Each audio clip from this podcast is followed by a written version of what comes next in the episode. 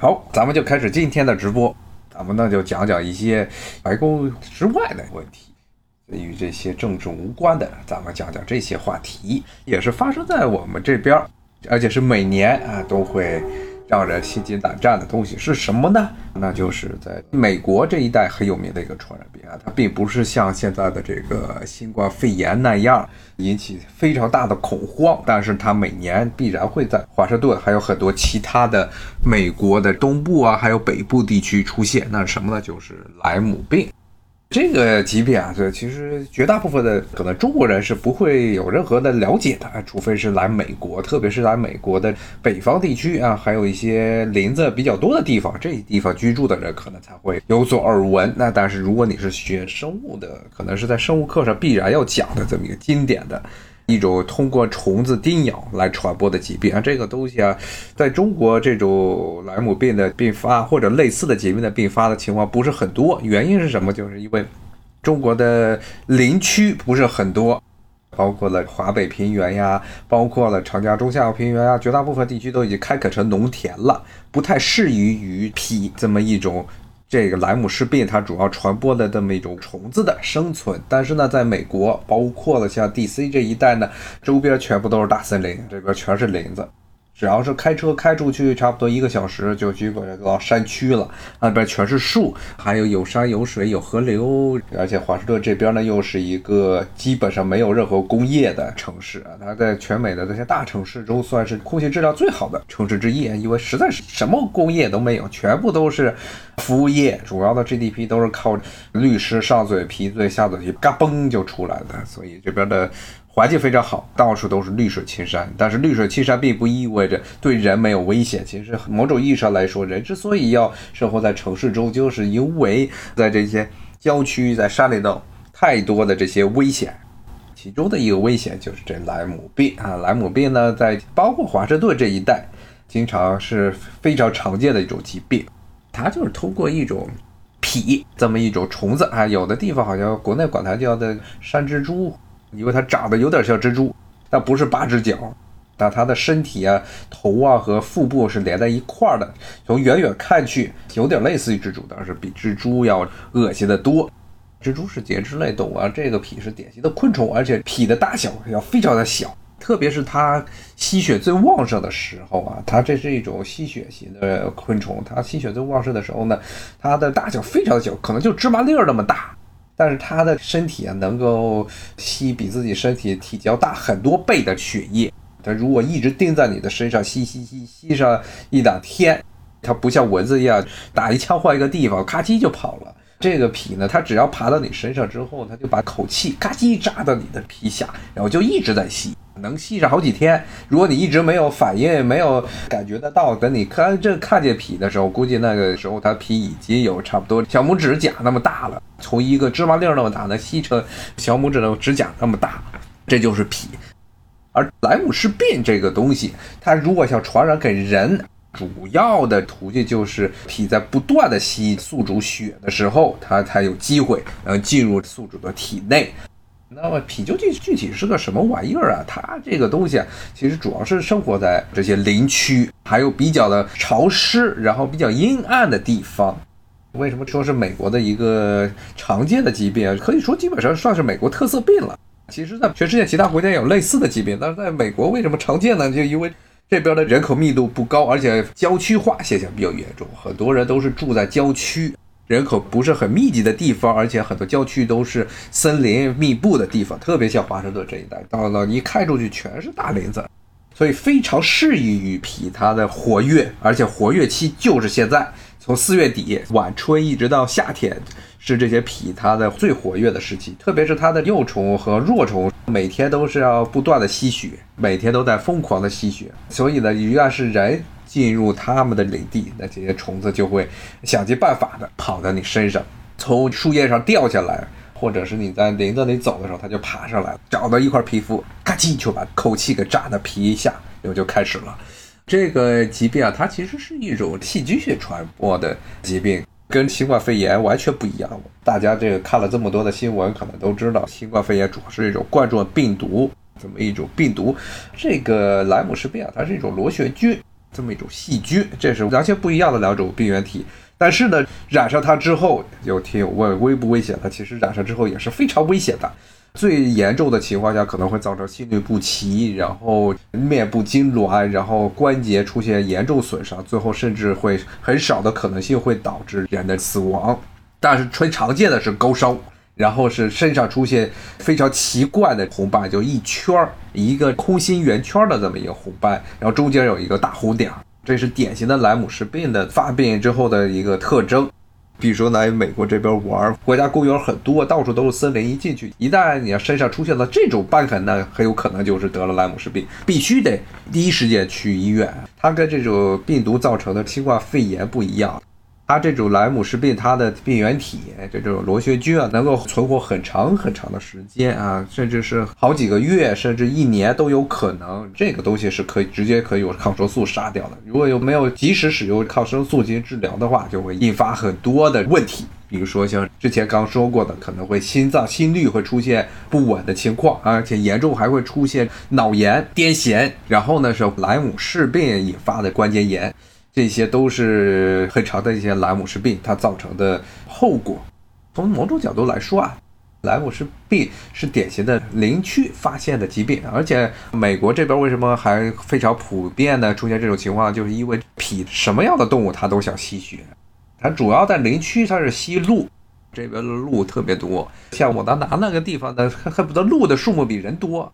也是痞这种吸血昆虫的主要的这个血源。基本上这种虫子啊，这种蜱，它的一般生活周期差不多是一年多两年左右。从卵孵化出来了之后，都是在地面上，它们先找老鼠或者各类的啮齿类动物来吸血。第一年吸完之后，第二年要准备繁殖。繁殖之前，它们的体型也变大了，而且活动范围变广了，就开始找鹿啊。鹿也是最常见的在林区中的大型哺乳类动物啊，它们就在上面吸。一般鹿而且是食草。经常会跟这些皮所喜欢待在的这些草丛啊，或者树林儿啊、树叶底下这些地方有直接的接触啊。这个时候呢，正好是他们皮吸血吸的最开心的时候，他们要养身子，然后等着夏天的盛夏的时候就准备交配的季节啊。就在这一段时间，他们要疯狂的吸血。有人这个时候呢，去林区危险性就很大，特别是如果穿着短袖或者短裤啊，然后身上没有任何遮掩就去林子里玩，很有可能就被皮给吸了。看有听友问怎么预防，这预防其实最直截了当的办法啊，物理隔绝啊，你不要穿着短袖进山，最好是把浑身包得紧紧的。有一些就专门杀痞的药物，先把衣服在那种药物中先浸泡，浸泡之后再穿在身上，比较呢能够大幅度降低痞咬人的几率啊，因为痞可能爬到你的身上的时候，在找皮肤的过程之中呢，可能就已经被这个药物给杀死了。那痞呢，它的最大的问题就是它太小了。不像蚊子或者像吸血苍蝇这样的昆虫，像蚊子这个咬一口，人马上就能感觉得到，因为会有痛痒感。但是痞子，它的口气、它的唾液中有专门的化学物质，能够降低那个人体啊，包括不一定是人体，其他哺乳动物对叮咬处痛感，能够降低这个痛感，不让你这地方发炎，其实就是这么一回事。所以呢，它才能够在身上挂很久，能挂上。差不多两三天都不带掉的，等你发现的时候，可能已经晚了，已经出现了，看它皮的身体已经变成了一个大的红血泡。很讨厌的一点呢是，这种虫子啊，它一旦你的口气扎在你的皮肤里，特别难以拔出来。它不像蚊子，它们蚊子是打一枪就跑了，这么一种战术。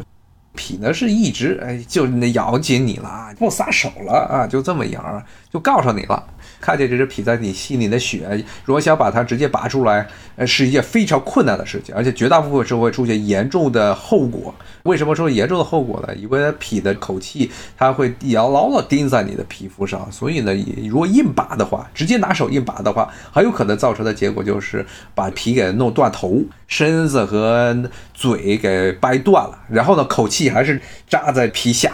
然后又出不来。这个时候就是很最危险的时候，是这种，甚至比那脾一直在吸血还要危险。为什么呢？它这种细菌啊，这种螺旋菌啊，莱姆氏病致病的这种螺旋菌啊，它的在脾体内生存的时候是在那脾的消化道中啊生存，然后呢，等着这脾开始吸血的时候，它是逐渐的把这些细菌啊，它会迁移从脾的消化道迁移到它的嘴气这儿，吸血吸的时间越长。这些螺旋菌就更有充分的时间进入人体或者其他的动物的体内。如果你是这个硬拔，把这皮给一拔出来的时候，很有可能就造成口气。你的口气一直是留在皮下，这个时候呢，螺旋菌啊，它这个病原体已经在这个口气这待着了，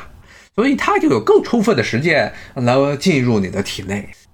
华盛顿这一带因为是这莱姆氏病的一种高发区啊，可以说是可能美国这些大城市中，它的莱姆氏病的发病率是最高的地区之一啊，可能就比那些在西边西弗吉尼亚的一些鸟不生蛋、没人敢去的一些小城儿要高。那么这边的一般的要求就是看见皮之后不要一拔。最好是比较简单的办法是找个镊子，不要拿手拿，镊子把皮给啊一点一点垂直着把它拔出来。这样的话，口气留在皮肤上的几率会小一些。但是无论能不能拔出来，发现皮之后都必须要赶紧去医院，因为这皮是一种非常肮脏的昆虫啊，它体内呢不光是可能有各种的细菌，而且不同类型的细菌都是致病菌，而且有的时候还携带着病毒。非常脏，非常脏，就有点类似于蝙蝠啊，体内跟很多很多的病原体是处于一个共生的关系。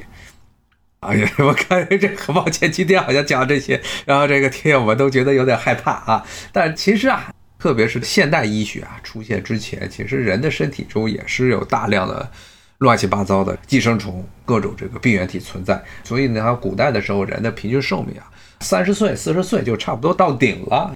你看这个马王堆女尸，当时对她进行解剖的的时候，体内就有很多的寄生虫啊，血吸虫啊，特别是血吸虫，在这个中国南方是非常常见的啊。也就是因为现代、当代，特别是十九世纪后半叶以来，这个现代医学啊出现之后，人们对治病的各种的病原体啊、细菌啊、病毒啊，包括这些寄生虫，有了一定的研究，才知道哦，原来以前的人之所以会变成这样，是因为有虫子啊。其实大部分时候，你要是在现代医学出现之前，人死了可能就浑浑噩噩的就死了。对于其他的动物来说，他们是没有人这种幸运的啊。无论是蝙蝠啊，比如说这皮，包括了很多的家里养的宠物，比如说就像猫，猫也是经常会生寄生虫。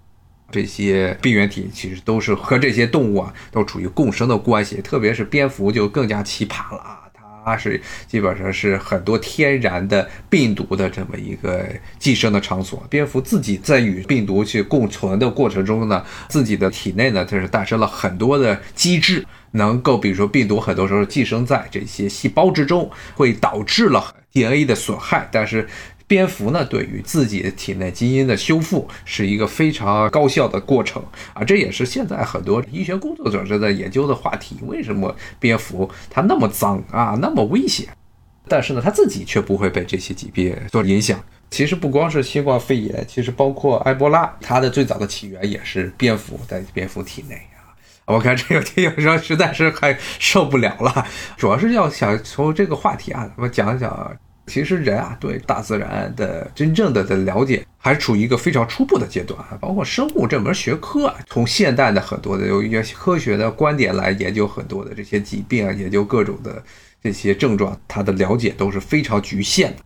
这也是为什么我之前节目好像就跟大家说过，其实学生物的时候，很多时候是要拼的是你的记忆力啊。包括学生物的，虽然是一个理科理工类的学科，但是它的女性的比例其实是比较高的。原因就是在于它其实很多的情况下，它不是一种逻辑的推理，而是真的就是做实验，然后要死记硬背，有很多东西都要背，因为人类还没有找到一个很多的规律。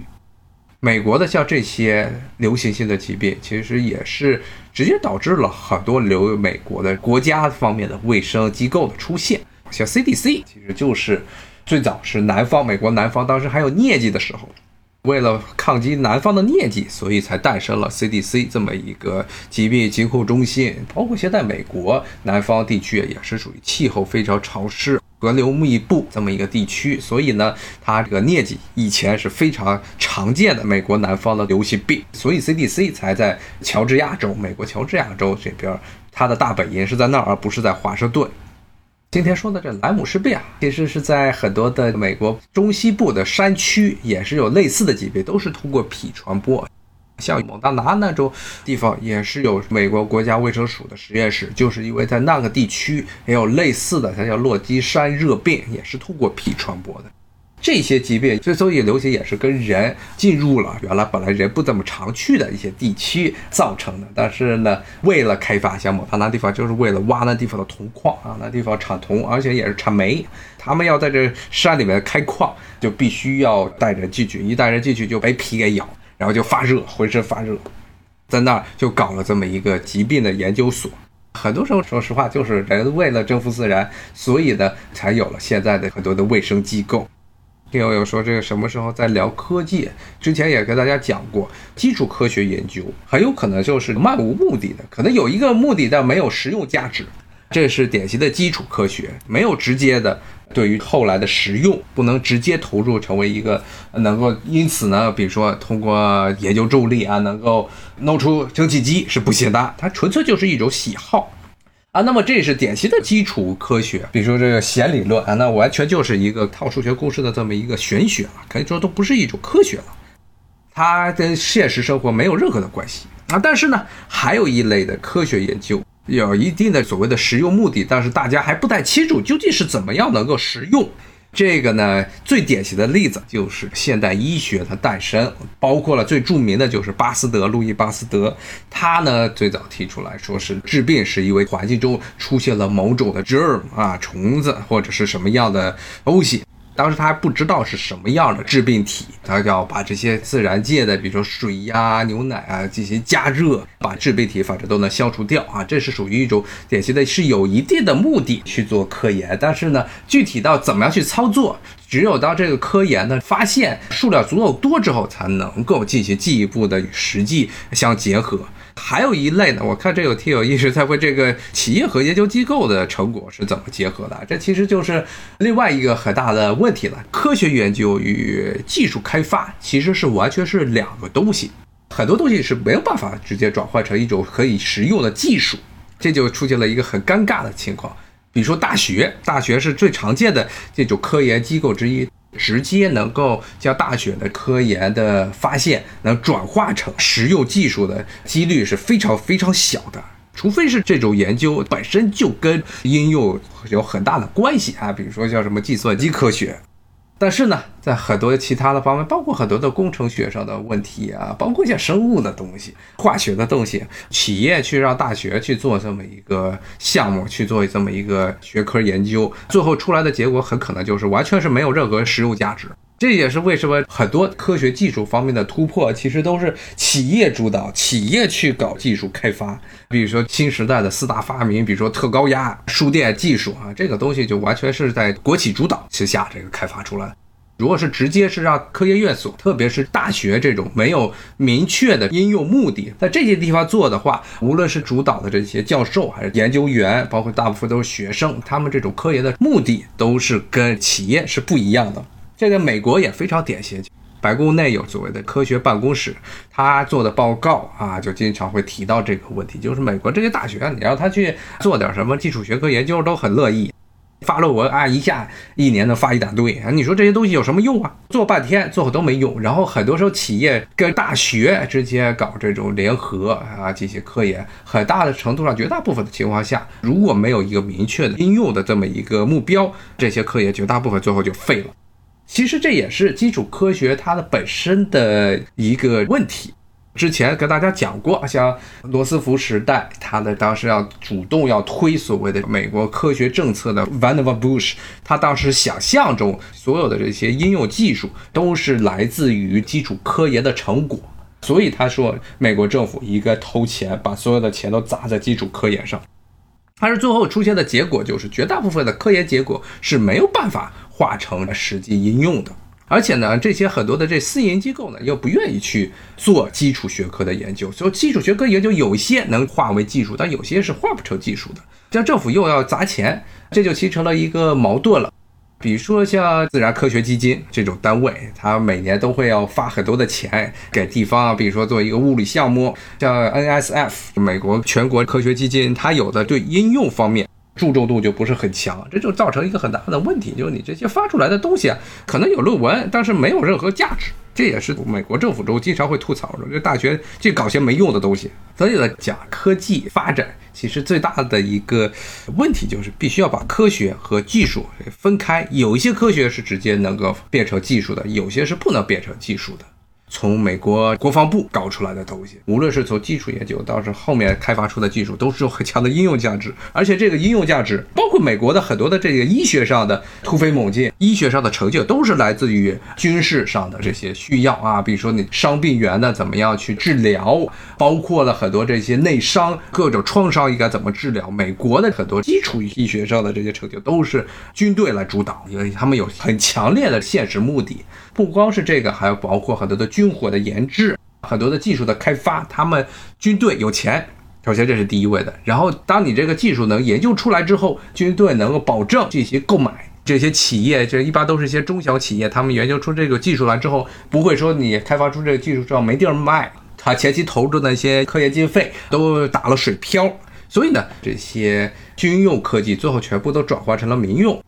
特别是美国军方对于美国科技重大的可以说是最重要的这么一个推动作用，就是来自于美国的军队的很多的需求。今天呢，主要讲了讲莱姆氏病，不过大家好像很多人都比较不喜欢听这啊比较吓人的东西，寄生虫啊，像病原体。但其实这也是人只要存活在这世界上一天，你的周边永远都会有这些企图吃人体豆腐的昆虫、虫子、寄生虫、各种样的微生物。